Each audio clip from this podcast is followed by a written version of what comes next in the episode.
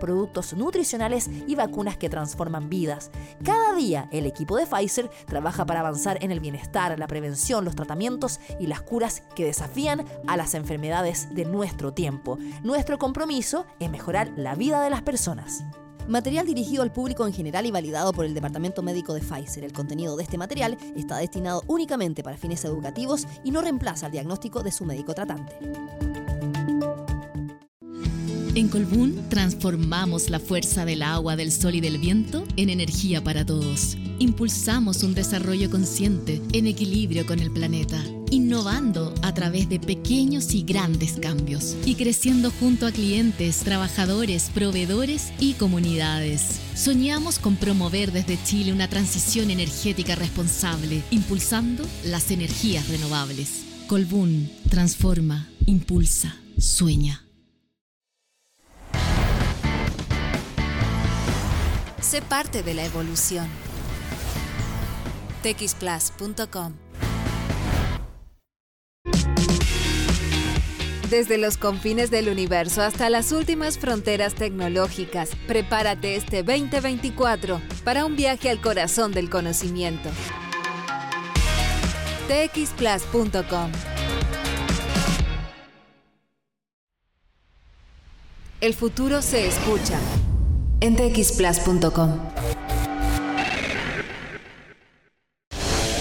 En 5, 4, 3, 2, 1. Ahora comienza Rockstars con Gabriel León.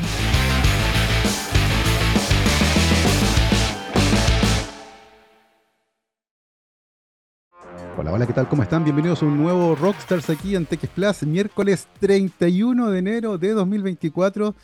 Y estamos llegando al final del primer mes del año con altísimas temperaturas a esta hora, 12 con 2 minutos. Ya hay aquí en Santiago 31 grados Celsius.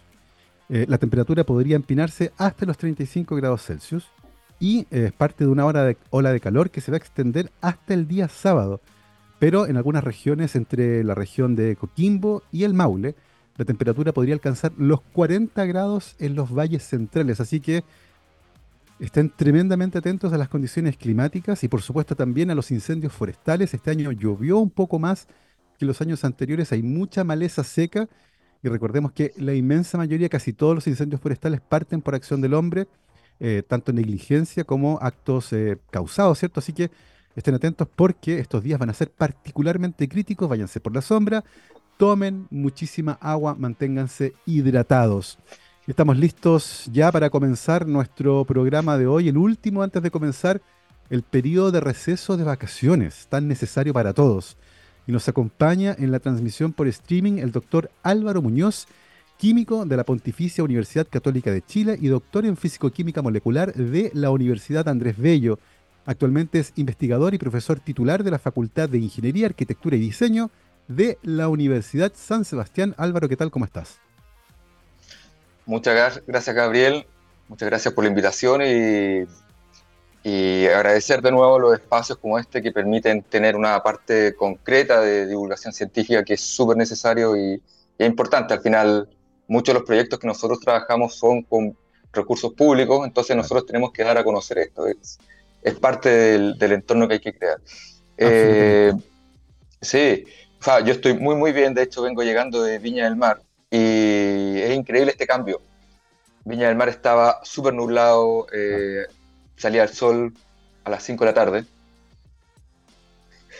Tenía temperatura agradable, te metías al agua aunque estuviese helado y bueno, volver ahora a Santiago a, acordarte que tienes temperatura de 35, 36 o las temperaturas que mencionaste, eh, es fuerte. Pero al final, eh, todos estos cambios llaman a tratar de entender cómo funciona todo lo que nos rodea y cómo está todo unido. Al final, son consecuencias del efecto mariposa, como quieras tú decirle, pero eh, es súper relevante que nosotros entendamos dónde estamos parados, cuál es nuestro rol.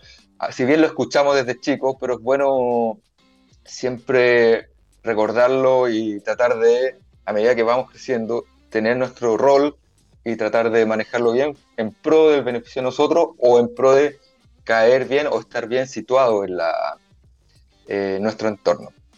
parte del trabajo científico, Álvaro, justamente tiene que ver con eso, con entender los entornos, tratar de, entender el mundo en el que vivimos. Eh, y en tu caso, eh, tú estudiaste química en la Católica originalmente antes de hacer tus estudios de posgrado. Eh, cuéntanos un poco cómo nace tu aproximación a esta área en particular de la ciencia. ¿Logras trazar el origen de ese interés por la química? Mira, yo vengo de una familia de puros ingenieros. Mi abuelo de Concepción fue, fue, ingeniero eléctrico, de hecho él estuvo a cargo de la hidroeléctrica Chevilingo, él estuvo metido en varias cosas de la implementación de la electricidad en el Chiflón del Diablo, entre otras cosas. De hecho, antiguamente cuando uno iba a hacer un paseo al Chiflón del Diablo en el 2000, por ahí cuando se estrenó la película Subterra, etcétera, el lugar donde te ponían el casco era efectivamente la oficina de mi abuelito. Entonces ahí veías muchas cosas. De hecho, toda la maquinaria eléctrica, bueno, él, él estuvo a cargo de toda la implementación de eso porque antiguamente se hacía todo a caballo, entonces se necesitaba esa, esa, esa conexión. Eh, mi papá también es, ingeniero eh, hidráulico, se dedica a hartas cosas.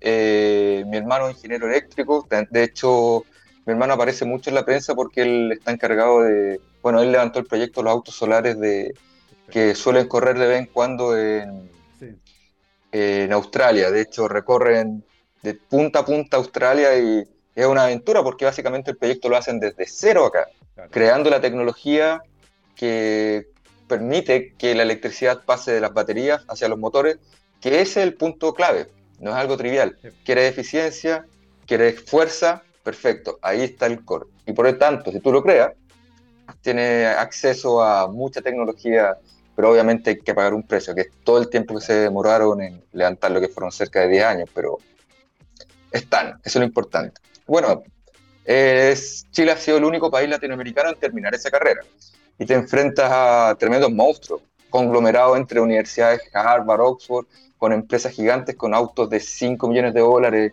10 millones de dólares, eh, terminar una carrera y terminar en séptimo lugar, que fue la última, o sea, eh, eh, algo impresionante. Muchos países caen antes de llegar ahí. Pero bueno, es parte del aprendizaje, es parte de entender todo lo que nosotros queremos.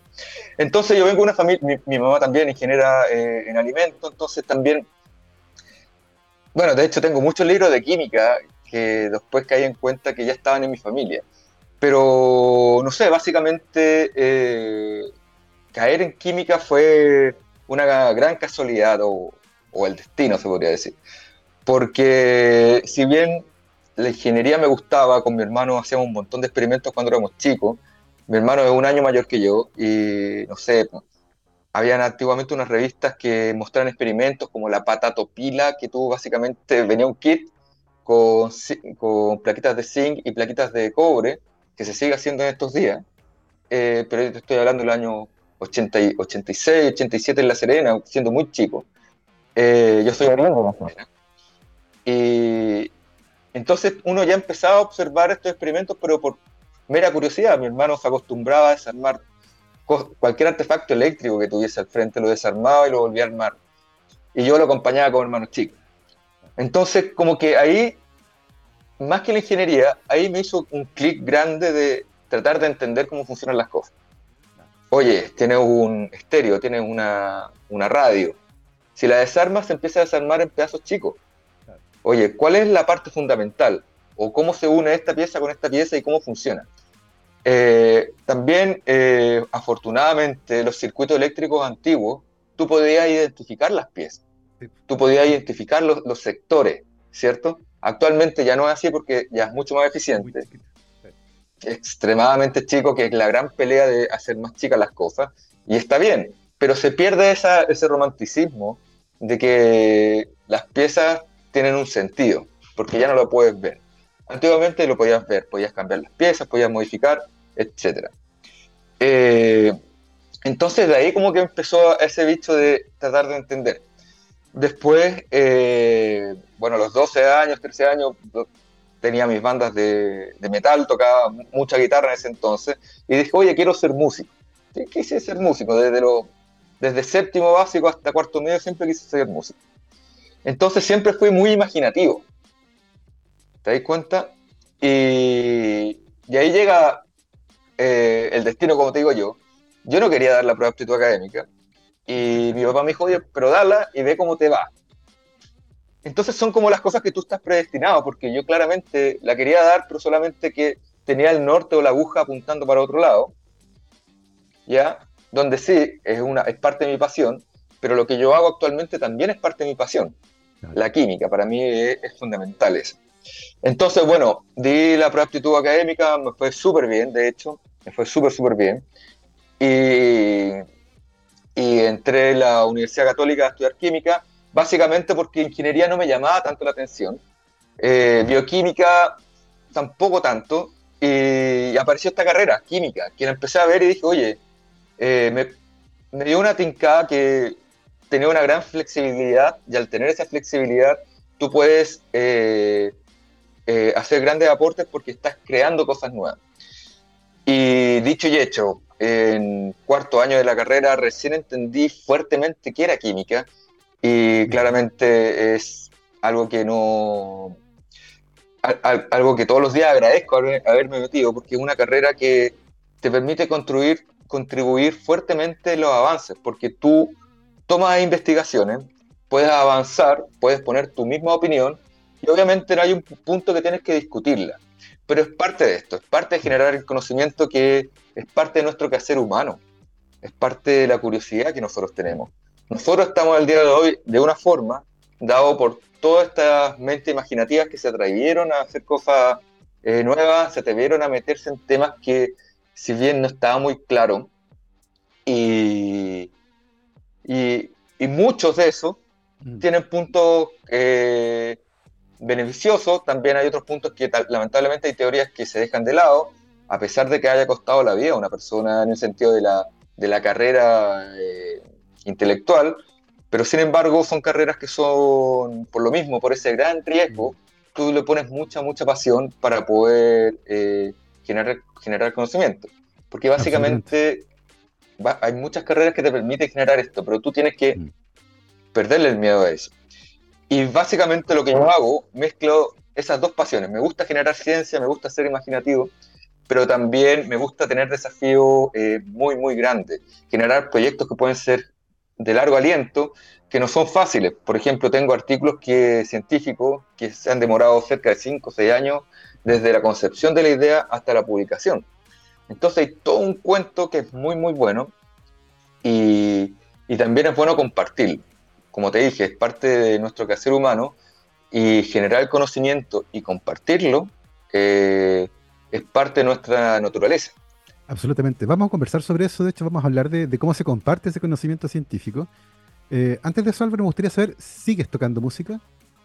Sí, sí, exactamente. Sigo tocando, trato de tocar mucho, trato de mantener ah, bastante la movilidad de los dedos porque uno aprende muchas técnicas. Yo llevo tocando guitarra cerca de, no sé, 28 años básicamente, y de hecho siempre me acompañan.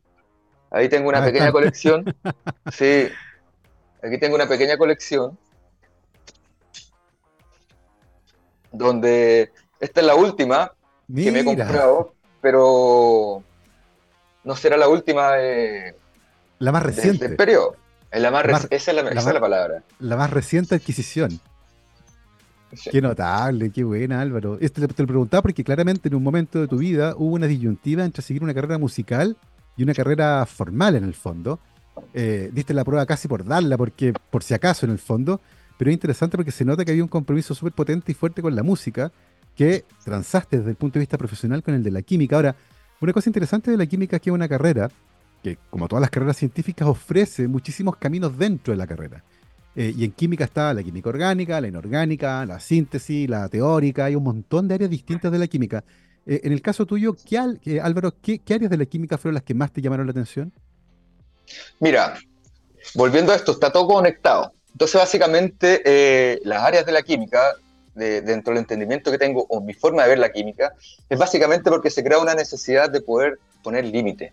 Porque lamentablemente, aunque tú quisieras, eh, incluso tú te puedes dar cuenta en tu misma trayectoria como investigador, eh, tú quisieras aprender muchas cosas, pero es algo imposible. Tú mientras más aprendes, te das cuenta que más dudas tienes. Entonces en algún momento tienes que poner un límite. Entonces, eh, las separaciones de las áreas de la química son, son eh, separaciones que nosotros imponemos más que nada para poder agrupar un cierto tipo de fenómeno. Pero a la naturaleza que manda la química no le interesa esa separación. Por ejemplo, uno, de los, uno, de los, ejemplos más claros de esta separación puesta por nosotros es la, es la llamada química orgánica y la química inorgánica. La química orgánica es la química de los seres vivos. Perfecto, funciona súper bien. La química inorgánica, la, la química de los seres no vivos. Perfecto, súper claro. Pero a medida que tú vas avanzando, te das cuenta que hay elementos de la química inorgánica que están nosotros, como el hierro, ¿cierto? Los sales minerales. Entonces ahí empieza a fallar. Y la verdad es que eh, la naturaleza no distingue. Nosotros tenemos que distinguir para poder enfocarnos y poder decir, oye, voy a avanzar en este territorio porque en verdad son muy, muy amplios. Entonces, para responder tu, tu, pregunta, y, un poco lo que estaba conversando recién, la química orgánica se basa básicamente, eh, se enfoca básicamente en cinco o seis elementos. El carbono, el hidrógeno, el oxígeno, el nitrógeno, azufre y fósforo. Es muy bueno, pero la tabla periódica tiene 118 elementos. ¿Y qué pasa con el resto? Y el resto se pone dentro de esta bolsa grande de, la química inorgánica. Entonces, a mí, como quiero tratar de moverme sin ningún atajo, sin ningún atajo, eh, preferí la química inorgánica básicamente porque me permitía eh, ver la curiosidad de cómo era la química de ciertos elementos inorgánicos. Dígase cromo, el oro, la plata, el cobre, entonces tú básicamente, eh, a través de la química inorgánica, puedes sentirte libre para explorar el resto de la tabla periódica. Y de paso, también explorar los elementos de la química orgánica. Entonces yo siempre he visto que la química inorgánica es bastante amplia, que incluso abarca la química orgánica. Sin embargo, la química orgánica tiene muchos más años de estudio, mucho más desarrollo por las farmacéuticas, por los polímeros, los textiles, etc. Entonces hay muchas más cosas que están conocidas pero la química inorgánica también va por detrás. Básicamente, la, química orgánica basa su... La mayor parte de los elementos contienen muchos átomos de carbono y el carbono tiene ciertas restricciones. Entonces, ¿por qué no movernos a otro elemento y seguir explorando? Claro. Es bien interesante lo que decías con respecto a las separaciones de las áreas de la ciencia, porque efectivamente son separaciones hechas por el hombre que nos facilita el estudio y la comprensión de estos set de reglas que de una u otra forma aplican a un subconjunto de lo que uno entiende como el área completa, ¿cierto? Eh, ya sea de la física, de la química o de la bioquímica, por ejemplo. Eh, y entendiendo que el interés tuyo era bien transversal, que se sentaba en la química orgánica, pero sin olvidarse de aquellos elementos que habitualmente calificamos como de parte de la química inorgánica, eh, cuéntanos un poco, por ejemplo, cómo fue en tu caso esa aproximación que ocurre como científico en áreas de naturaleza cuando uno empieza a entrar ya en experimentos eh, a veces durante la tesis de pregrado, por ejemplo, ya empieza a meterse en el laboratorio con preguntas de investigación eh, que requieren cierto el desafío de estar en el laboratorio y tratar de aprender de la naturaleza. Sí, bueno, eso como te digo, el destino como que me puso en lugares importantes, porque la tesis de pregrado la hice en un súper buen laboratorio, laboratorio de Juan Manuel Manrique y de Ivonne Chávez, la Universidad Católica, donde trabajan con muchas técnicas. Entonces, eh, permitió que yo desarrollase la síntesis de algunos compuestos orgánicos que después los mezclamos con compuestos inorgánicos. Mm. Y básicamente mi tesis yo me demoré un año, un año y medio. Ese es el tiempo. Y gracias a ese año y medio yo pude manejar un montón de técnicas. Entonces, ya, te vi, ya me vi en un entorno bastante bueno donde uno tenía acceso a hartas técnicas que tú las aplicabas de acuerdo a la necesidad. Entonces, si ya tienes el acceso a, los equipos y tienes un pequeño norte, ¿por qué no empezar a estudiar la parte anterior? Y ahí empecé a buscar harta bibliografía y ahí empecé a tomarle este gusto de, leer harto artículos y, poder sintetizarlo súper bien para tratar de optimizar el tiempo. Porque tú te puedes leer un artículo, te puede demorar una semana o dos semanas, si lo quieres ver al callo pero tú tienes que tratar de leer artículos lo más rápido posible porque son muchos, hay mucha bibliografía que tienes que tener, hay bibliografía que sirve, bibliografía que tienes que dejarla en segundo lugar, bibliografía que tal vez la veo más adelante, pero hay mucha. Todos los años salen muchas publicaciones. De hecho, mira, este es un número de una revista. Este número tiene cerca de, creo que tiene como 3.000 páginas. Que este es un número que sale cuatro veces al mes de la revista PCCP, Physical Chemistry Chemical Physics. Entonces te das cuenta del volumen de conocimiento que se va generando todo el tiempo. Entonces, eh, ya tienes que darte cuenta que si tú estás haciendo algo, tiene un trasfondo. Trasfondo de los últimos dos años, trasfondo de los últimos cinco años, trasfondo de las últimas décadas. Entonces, tienes que tener eh, claro que todo lo que tú estás haciendo tiene algún sentido. Entonces, tienes que informar. Entonces, tú haces cosas en el laboratorio, después vuelve a la bibliografía y después vuelve de nuevo al laboratorio con el conocimiento que ya tiene. Y es como un círculo virtuoso, porque básicamente tú vas aprendiendo y vas aprendiendo. Yo antiguamente me demoraba una semana, hacer más o menos una semana en leerme bien un artículo, pero ahora eh, básicamente los puedo mirar en, no sé, cinco minutos, ya tengo todo claro lo que quiere decir el artículo. Oye, y, desde el punto de vista de las preguntas, por ejemplo, que uno resuelve en el laboratorio, eh, durante tu tesis de peritados, ¿en qué te metiste? ¿Cuáles eran las preguntas interesantes que tenían ahí? Ya, mira, básicamente eran, eh, eran dos átomos metálicos que estaban unidos a través de un puente. Esa era como la idea. Entonces, ¿cómo esos dos átomos metálicos interaccionaban entre sí? Porque es como ir a la parte fundamental de lo que es un cable eléctrico. Un cable eléctrico es un cable que, está, que tiene millones de átomos metálicos. Entonces, ¿qué pasa si yo pongo solamente dos y lo pongo en un sistema bastante restringido? para poder estudiar el fenómeno fundamental de la transferencia electrónica, que en este caso sería cómo los electrones van de un átomo metálico a otro. ¿Ya? Y si tú estás estudiando eso, ¿cómo lo puedes controlar? ¿Cómo puedes sacar ventaja? Eh, ¿Qué pasa si en vez de este átomo metálico pongo este otro? Y así tú empiezas a contestar hartas preguntas fundamentales de todo lo que se llama el fenómeno de transferencia de carga, que es un fenómeno que nosotros vivimos día a día.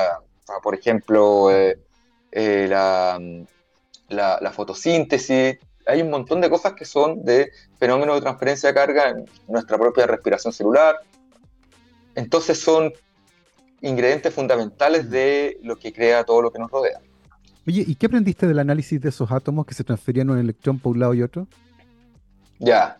Eh, que siguen reglas bastante particulares que tú la puedes que tú las puedes, casi que las puedes resumir en un par de reglas de conteo de electrones. O sea, si este átomo tiene una cierta cantidad de electrones, van a compartir. Si es que no tiene, no va a compartir. Pero de ahí eh, te puedes ir a, cosas más, más, eh, más fuertes, por decirlo de una forma, en el sentido de que si dos átomos tienen la misma cantidad de electrones pero distinta cantidad de protones, hay variaciones. Entonces ahí te puede ir a algo mucho más fino. Entonces básicamente tú tienes como una primera capa donde el conteo de electrones manda, que es una parte inicial, que es mm. como el on y el off, o sea, transfiere electrones, no transfiere electrones, y después te puede ir a una segunda capa, que es el tuneo fino, básicamente. Oye, quiero que transfiera un poquito, quiero que transfiera un poquito más. Oye, quiero que esté más acá, más allá. Y una de las grandes aplicaciones de estos sistemas es precisamente como catalizadores que permite que esa transferencia de carga que tú la tienes modulada te permita dar la, la cantidad de electrones precisa para que ocurra la catálisis. Y la catálisis es súper interesante, porque la catálisis necesitas que haya una interacción fuerte, pero no lo suficientemente fuerte para que después se eh, se libera el catalizador. El catalizador, recordemos que es un compuesto que media la reacción, pero sin embargo no es parte de la reacción. Por ejemplo, en nuestro sistema de respiración, cuando nosotros respiramos y el oxígeno se fija en la sangre, tiene que haber una interacción fuerte para que se transfiera, pero no lo suficientemente fuerte para que no lo pueda eliminar. Exactamente. Oye Álvaro, eh, es bien interesante esta, esta trayectoria este que nos cuentas con respecto a cómo te, metiste en esta, en esta área de la química. Eh, está claro que eh, el contestar preguntas y hacer investigación era parte central de tu, de tu camino, porque después de terminar la carrera de química en la Católica, te fuiste a hacer el doctorado en físico-química molecular en la Universidad Andrés Bello. Eh, y en el doctorado uno se enfrenta a problemas similares a los del pregrado, pero más complejos, con preguntas más grandes. Hay más tiempo, ciertamente, uno puede meterse en una tesis que un poco más larga. Em, desde ese punto de vista, ¿en qué problemática eh, científica eh, te instalaste durante el estudio de, doctorado en la, Andrés Bello? bueno, ahí fue un punto importante en mi carrera donde ya me di cuenta que sí se podía avanzar mucho más todavía. Eh, y responder preguntas más fundamentales. La tesis de doctorado, eh, mi director de tesis fue el profesor Ramiro Arratia, mm. que fue un gran contribuyente en la Universidad Andrés Bello en su impulso hacia la investigación y generó un programa de doctorado único en Latinoamérica. Y de hecho hay pocos de esos programas eh, a nivel mundial. Mm. Es un doctorado que se enfoca específicamente en la química cuántica relativista. La química cuántica relativista son métodos que te permiten estudiar a ti partículas que están muy aceleradas, que se aceleran cerca de la velocidad de la luz. Nosotros estamos acostumbrados a escuchar la palabra relatividad eh, conectada a los astros, conectada a astronomía, pero esos mismos fenómenos los tenemos día a día en la Tierra y al lado de nosotros. Mm. Las aceleraciones de partículas cerca de la velocidad de la luz las tenemos acá, en átomos. Átomos, por ejemplo, el oro el oro eh, debiese tener otro color, debiese ser igual que la plata, pero dado que el oro tiene un núcleo muy cargado, muy grande, y los electrones tienen que girar muy, muy, mucho más rápido para evitar caer a él, porque pensemos que el núcleo de, de, de oro, siquiera lo pueden corroborar en la tabla periódica, tiene 79 protones, 79 cargas positivas. ¿Y cómo hace el electrón más cercano a ese núcleo, con 79 cargas positivas, un electrón negativo, ¿Cómo hace ese electrón para no caer? Si tiene 79 positivo acá y uno negativo acá, lo único que quiere hacer este electrón es caer acá, unirse. Pero ¿cómo lo hace para no caer? Acelera su velocidad. Y al acelerar la velocidad, aumenta su masa. Y eso solo es efecto relativista. Cuando una partícula se acerca a la velocidad de la luz, aumenta su masa. Y, eso permite que el color del oro sea el color amarillo que nosotros estamos acostumbrados. Eh, otro efecto relativista que es súper común son las baterías de los autos. Las baterías de los autos tienen un voltaje cerca de 12 volts. Bueno, el 80% de ese voltaje viene dado por efecto relativista. Y si tú ves dónde está el plomo en la tabla periódica, te das cuenta que está en un grupo muy abajo, está en un periodo muy abajo. Entonces es un elemento pesado y todos los elementos pesados sufren o ven fuertemente eh, manifestado todos estos efectos relativistas. Eh, bueno, entonces con eso ya empezamos a estudiar moléculas bastante complicadas y estudiamos, empezamos a estudiar fenómenos bastante complicados. Entonces, a través de eso, eh, se empezaron a estudiar sistemas de renio, empezaste, empezamos a ver por qué ciertos compuestos eran luminiscentes, por qué ciertos compuestos brillaban y otros no, que está muy de moda eso para utilizarlos como biosensores o como biomarcadores. Eh, y te das cuenta que los efectos relativistas tienes que incluirlos.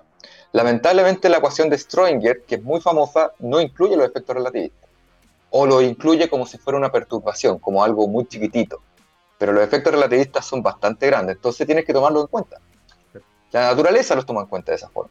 Entonces tienes que estudiarlo con todos los elementos de la tabla periódica, con, lo, con el nivel de teoría que era apropiado. Entonces me enfrenté a problemas muy fuertes porque yo no tenía un buen eh, trasfondo en química cuántica relativista cuando entré al doctorado. Yo conocía la ecuación de Schrödinger, conocía estas cosas, harto manejo. Te das cuenta, pero uno no la conoce. Y ahí aparece la famosa ecuación de Dirac, donde la ecuación de Schrödinger es un caso particular de la ecuación de Dirac. Eh, entonces, al momento de empezar a estudiar cosas con un nivel de cálculo fuerte, potente, eh, ya podía moverme a través de toda la tabla periódica sin ningún problema, porque los niveles de cálculo que yo estaba utilizando eh, modelaban muy bien la realidad de esos sistemas. Entonces, a través de eso, eh, ya podemos estudiar cosas súper interesantes como cuando unas moléculas, hay unas moléculas súper interesantes que cuando les llega la luz, se mueven, cambian su estructura y después vuelven a, a quedar igual. Entonces esas estructuras tú las puedes proponer como músculos moleculares porque le llega la luz, hay un movimiento. Y, piensa que, y piensa que no tienes una molécula, sino que tienes millones de moléculas. Entonces, si una molécula hace un pequeño movimiento, multiplicado por el millón de moléculas que tienes o mucho más, también, ¿qué otra cosa interesante hay de eso? El movimiento, tú lo puedes congelar, ¿ya? Hay unas ciertas condiciones que permiten sacar eh, los electrones que están ahí, o los fotones. Mm. Básicamente, eh, eso puede ser una alternativa a guardar energía. Guardar energía de la luz, pero que la puedas guardar directamente como luz. Son, son distintas alternativas. Es tremendamente interesante lo que, nos, lo que nos hablabas con respecto a estos efectos cuánticos en sistemas químicos complejos que le confieren al sistema propiedades que son súper interesantes y que pueden tener, por cierto, muchas aplicaciones como las que tú mencionabas. Eh, vamos a seguir conversando de todo esto a la vuelta de esta pausa musical, son las 12.31. Eh, aquí en TX Plus, yo les quiero recordar antes que para los desafíos de Chile, la educación es nuestra respuesta. Un mensaje de la Universidad San Sebastián. Vamos a ir a la música ahora y con efeméride, porque un 31 de enero, pero de 1956, nació John Lydon, que probablemente a nadie le enciende muchas alarmas ese nombre, pero si yo les digo cómo le decían, ahí sí que sí, porque a este señor le decían Johnny Rotten. Obvio, pues el eh, famosísimo músico de punk británico que fue líder y vocalista del grupo Sex Pistols. Eh, después de esa agrupación, ¿cierto? Armó una segunda banda que se llama Public Image Limited Así que hoy, celebrando el cumpleaños del queridísimo Johnny Rotten, vamos a escuchar a los grandiosos Sex Pistols y después vamos a escuchar a los Public Image eh, Limited. Comenzamos entonces con Holidays in the Sun, porque además es 31 de enero, Sex Pistols, vamos y volvemos. 12 con 35, estamos de vuelta aquí en Rockstars de TX Plus, programa de día miércoles 31 de enero de 2024. Hace muchísimo calor aquí en la zona central del país y además para muchos el mes de enero aparentemente fue un poco largo, pero ya está llegando a su fin. Hoy estamos teniendo una muy entretenida conversación con el doctor Álvaro Muñoz Castro, químico de la Pontificia Universidad Católica de Chile, doctor en Físico-Química Molecular de la Universidad Andrés Bello. Actualmente es investigador y profesor titular de la Facultad de Ingeniería, Arquitectura y Diseño de la Universidad San Sebastián. Eh, Álvaro, nos comentabas que hiciste tu doctorado con Ramiro Arratia en la Universidad Andrés Bello, eh, que fue una figura clave, ¿cierto?, en el despegar de esta universidad desde el punto de vista de la investigación científica, particularmente en el área de la química. Era famoso, ¿cierto?, por eh, sus experimentos que involucraban átomos de renio en sistemas complejos, con físico-química molecular, ¿cierto?, con cálculos, con, con mucha, mucha cosa que es muy interesante. lo que se suma a tu experiencia en el pregrado, ¿cierto?, trabajando con átomos metálicos eh, y eh, flujo de electrones, ¿cierto? Eh, lo que imagino que fue fundamental para poder definir más adelante, cuando llega la etapa en la que uno se independice y comienza la carrera como científico independiente, para definir algunas líneas de investigación. cuéntanos un poco cómo fueron tus inicios como investigador independiente, cuáles eran las preguntas que había en ese momento y cómo lentamente te fuiste moviendo hasta explicar dónde estás hoy actualmente. Sí, muchas gracias, Gabriel. mira, básicamente la, decisión de convertirme en un investigador independiente eh, fue una decisión bastante difícil. Una decisión que, si bien la tomé en un tiempo rápido, pero fue complicado porque partir de cero, eh, sin muchos equipos para poder hacer cosas, sin tantos estudiantes para poder generar investigación, es un desafío.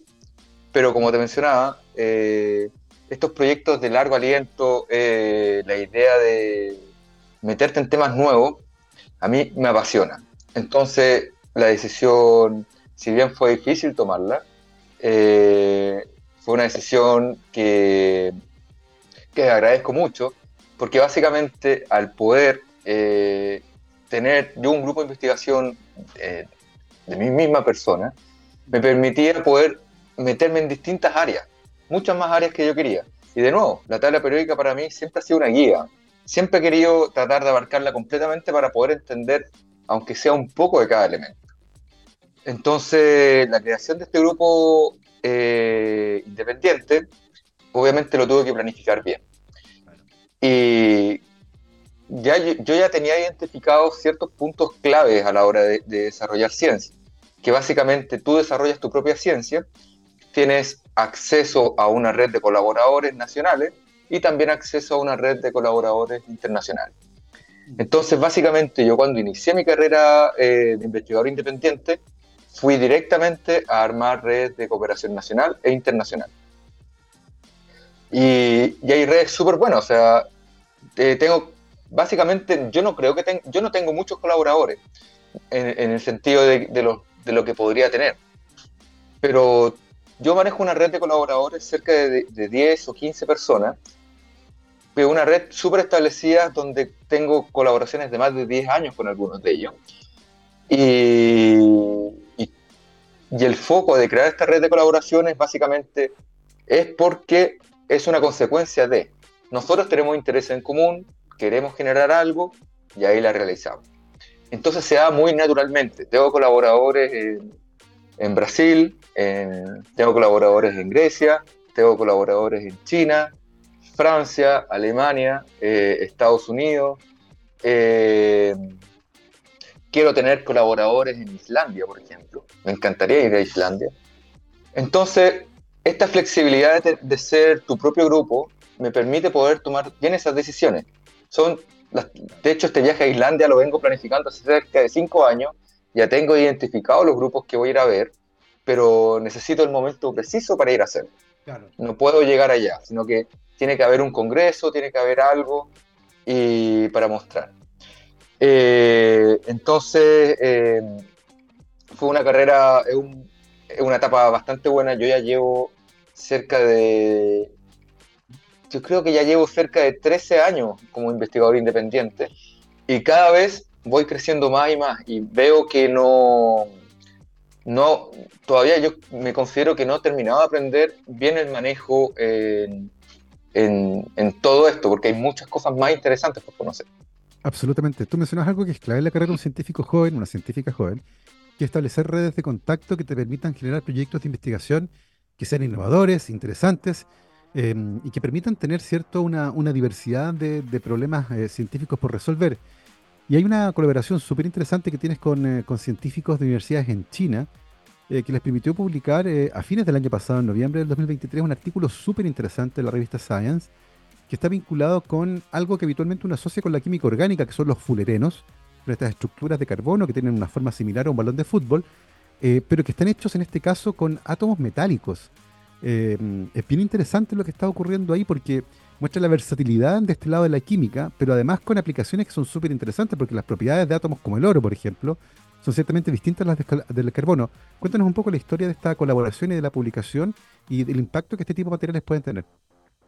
Sí, eh, eso más que nada como una, una guinda de la torta de cerca de siete años de colaboración con Song Ming Sun, que es el investigador de, China, que de hecho lo voy a conocer por primera vez eh, en julio de este año, a una visita de tres semanas que voy a dar un curso allá.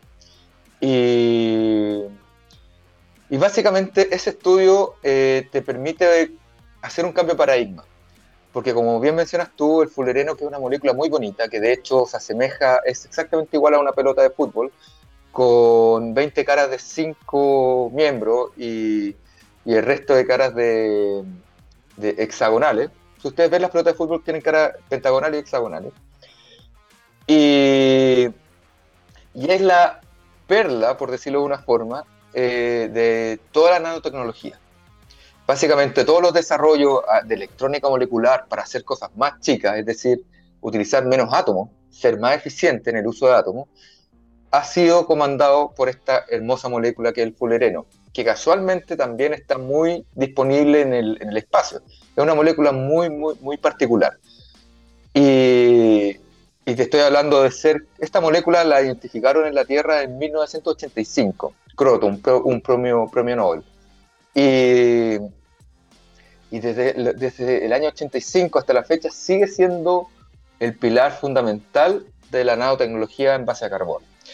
Entonces, generar una molécula similar que te abra las puertas a otros elementos teniendo propiedades similares, te permite hacer uso de los 118 elementos de la tabla periódica para hacer cosas similares. O sea, si tienes todo un desarrollo relevante en base a un átomo, que es el carbono, imagínate lo que puedes hacer con el menú completo.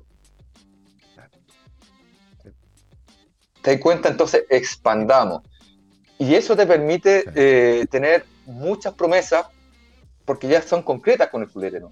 El fulereno ya es comercial, venden un montón de transistores de base fulereno, nanotubo carbono, etcétera, eh, grafeno, pero con el estudio que tenemos nosotros tenemos este cambio de paradigma que te dice, oye, tú puedes tener cosas similares con otro elemento.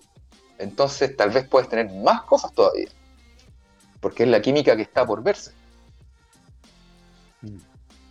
Es interesante porque habla de una, de una versatilidad que se restringe cuando uno, como tú decías, mira solo un, uno de los elementos de la tabla periódica. La tabla periódica es riquísima y lo interesante es que cada elemento tiene propiedades que son distintas. Eh, en el caso de estos fulerenos metálicos, eh, que son súper interesantes desde el punto de vista de las propiedades que tienen, eh, cuéntanos un poco cómo, nace la idea de poder eh, imitar la forma de un fulereno de carbono con otros átomos que sean inorgánicos y eventualmente qué diferencias las propiedades de, esas, de esos fulerenos, tanto el orgánico como el inorgánico, uno podría esperar.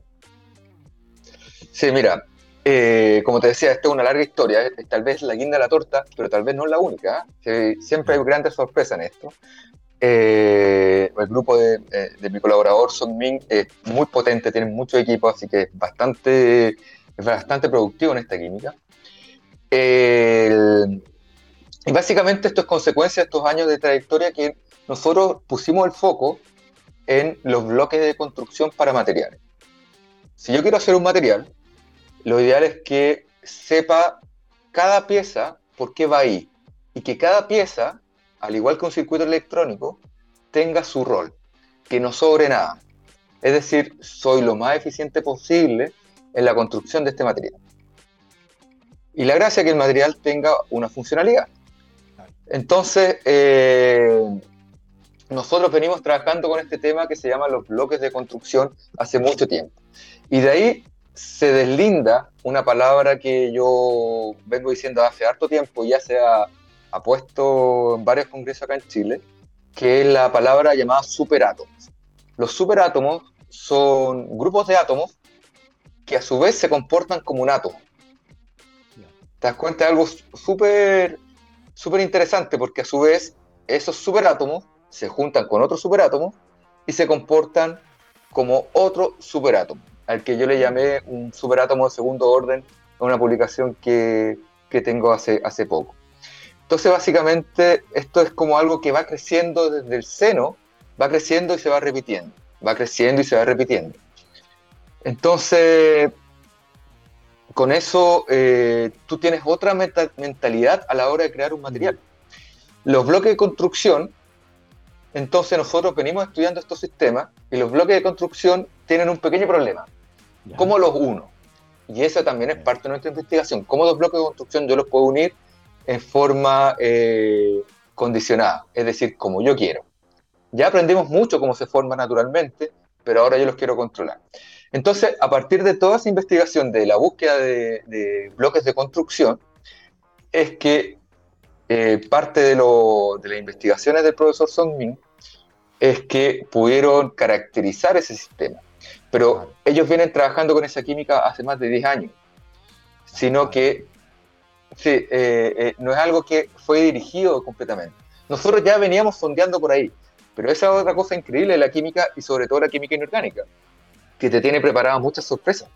Tú no sabes lo que te vaya a enfrentar, pero estás buscando, es como que tienes un sexto sentido. Oye, aquí puede pasar algo, y tú sigues trabajando, sigues trabajando, y te puedes encontrar con estas cosas gratificantes en la carrera de un científico, que es publicar en, en la revista Science, donde yo estoy bien contento porque tuve mucho que ver en la escritura y en la racionalización de ese, de ese sistema. Eh, y, básicamente permite poner tu nombre y poner el nombre de Chile también entre, entre grandes competidores, donde nos permite decir cosas importantes a nosotros. O sea, puedes hacer química con un elemento carbono, pero tienes toda la tabla periódica a tu disposición. Solamente hay que seguir explorando. Y, con respecto, tú, nos contabas que era, era súper interesante esta aproximación, ¿cierto? Ir entendiendo estas propiedades emergentes eh, de átomos que interactúan entre sí. Eh, moléculas como el fulereno, que, causaron mucho, furor cuando fueron descubiertas, de hecho se, adjudicaron el premio Nobel de Química quienes los descubrieron, tienen propiedades interesantes eh, y podrían eventualmente generar una familia nueva de nanomateriales. En el caso de los fulerenos metálicos, ¿uno podría esperar algo similar? Sí, Tú puedes esperar cosas similares y también puedes modificarlo a voluntad. Tienes toda la tabla periódica. Ah, claro. Porque. Eh, sí, dale. Cuéntame, Gabriel. Ve, ve, son increíbles esos clics que uno hace con esto.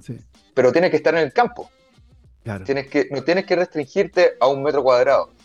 Por eso te mm. decía, la, área de la química lo tenemos que restringir por una cosa de, conveniencia, por tiempo.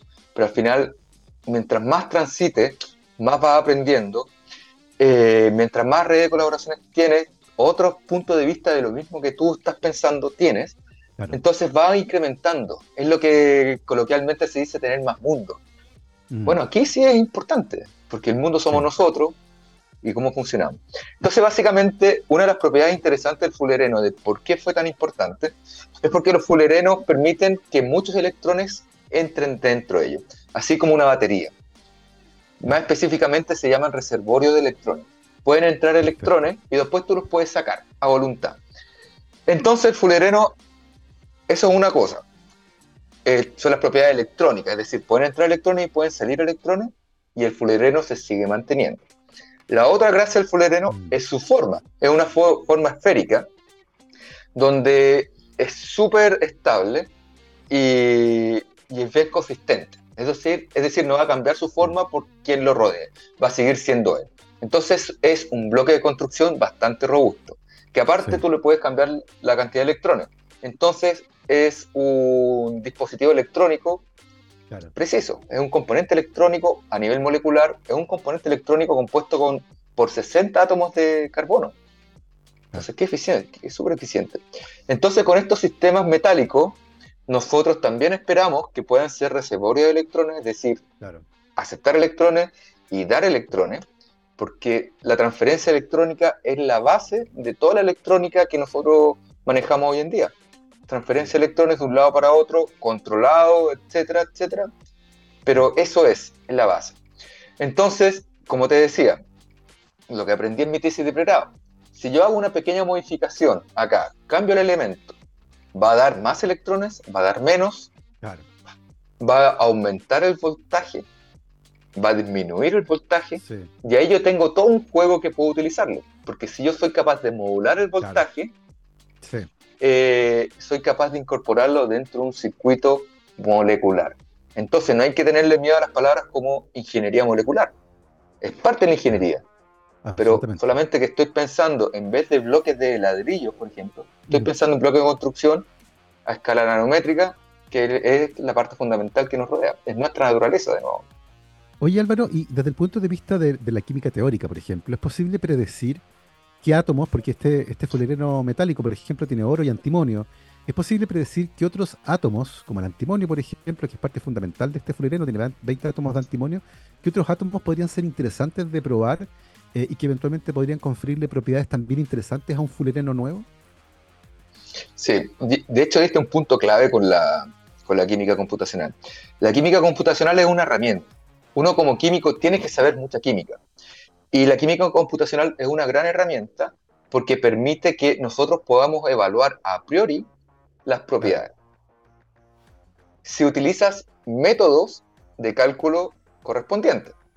Por eso te digo, o sea, esto ha sido como un camino casi destinado, porque todo lo que aprendí en el doctorado, química cuántica relativista, me permitió estar seguro de que los niveles de cálculo que estoy ocupando son adecuados para poder interpretar los resultados.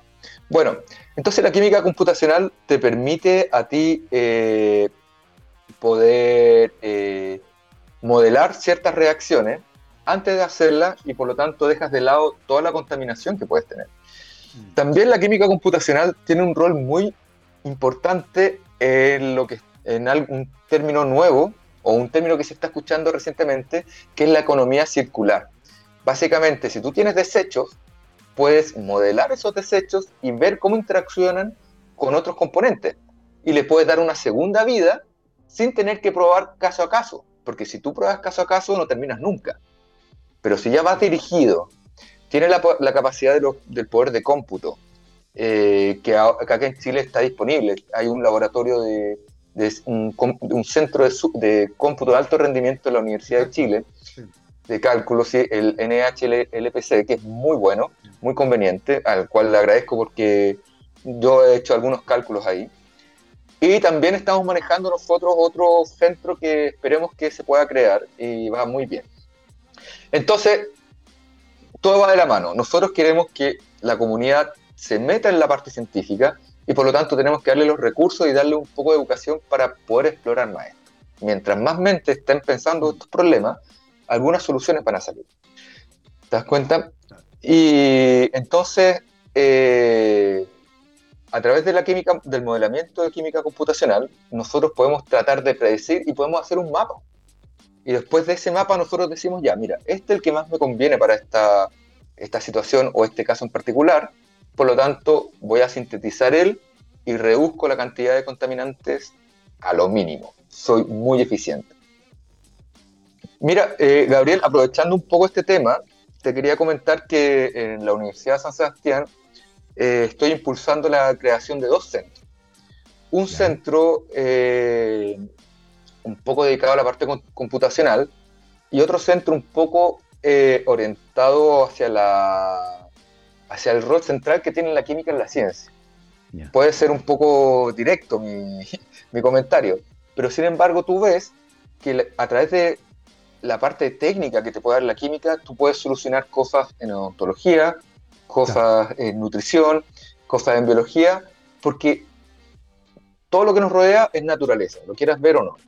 Entonces, si tú tienes un entendimiento mejor y puedes generar un grupo de trabajo interdisciplinario con gente de química, tú puedes acelerar un poco este tipo de cosas porque podemos crear cosas desde cero, mm. cosas que sean eh, propicias para nuestro problema en particular. Y eso es muy bueno, porque si tenemos una capacidad científica instalada en nuestro país, podemos dedicarnos a nuestros problemas en particular, en vez de traer soluciones de afuera. Exactamente. Y tratar de ver cómo esas soluciones se eh, encajan con nuestra realidad. No, pues tiene que ser al revés. Nosotros tenemos la problemática, creemos nuestra solución. Y si nos va bien, perfecto para nosotros y después podemos ver si podemos exportarlo pero el rol de un científico eh, es de verse eh, a tu entorno cercano, así lo veo yo. Eh, tratar de solucionar nuestros problemas de país. Y eso es muy bueno lo que está haciendo la NIL, ¿cierto? pero nunca hay que dejar de lado la parte de ciencia fundamental. Esas cosas van de la mano. Porque si tú quieres científicos para generar proyectos aplicados, tienes que formar los científicos y científicas. ¿Ya? Yo tengo una experiencia súper buena de que una alumna de un liceo de, ciencia y tecnología eh, conmigo publicó dos artículos como primer autor. Dos, artículos con uno. Entonces, eso es súper bueno porque permitió probar una teoría que yo tenía, que básicamente que si probemos las herramientas, probemos el entorno, gente de colegio puede verse involucrada en la parte científica bueno, obviamente esa experiencia yo la, las tomé un poco de la experiencia que pude ver en Estados Unidos, donde los alumnos que quieren ir a Harvard, a Yale, etcétera, Stanford, generalmente hacen una pasantía de un verano en laboratorios de distintas universidades para mejorar su currículum y poder postular a estas universidades. Si esa experiencia funciona allá, yo no veo malo que sea tratar de involucrarla acá. Todos ganamos. Absolutamente. absolutamente. Es súper interesante lo que mencionabas, Álvaro, con respecto a las trayectorias científicas, las colaboraciones, las colaboraciones internacionales y el impulso de soluciones locales para los problemas que estamos enfrentando, porque ciertamente nadie va a venir desde Estados Unidos, Japón, Europa a resolver nuestros problemas y por eso es importante que nuestras científicas y científicos tengan una buena formación y cuenten con herramientas adecuadas para solucionar esos problemas. Son las 12.57, pasó volando la hora de conversación le queremos agradecer a nuestro invitado de hoy, el doctor Álvaro Muñoz Castro, químico de la Pontificia Universidad Católica, doctor en Físico-Química Molecular de la Universidad Andrés Bello, actualmente investigador y profesor titular de la Facultad de Ingeniería, Arquitectura y Diseño de la Universidad San Sebastián. Álvaro, muchísimas gracias por habernos acompañado. Muchas gracias, Gabriel. Eh, tremenda invitación y obviamente cualquier cosa novedosa que pueda salir en este camino, uno nunca se lo sabe, te lo haré saber para tratar de darle una discusión al nivel que tú provees. Así que muchas gracias. Oye, y Gabriel, de nuevo, te quiero agradecer porque tú una vez me filmaste un libro para mis hijos que lo tienen ahí y son muy, muy buenos. Maravilloso. Muchísimas gracias, Álvaro. Que estén muy bien, nosotros nos vamos. Yo les decía que hoy, un día como hoy, nació Johnny Rotten el 31 de enero del 56 y vamos a cerrar con una canción de la segunda banda que tuvo, el Public Image Limited. Nos vamos con Rice, que estén muy bien, cuídense, váyanse por la sombra y tomen agua. Chao, chao.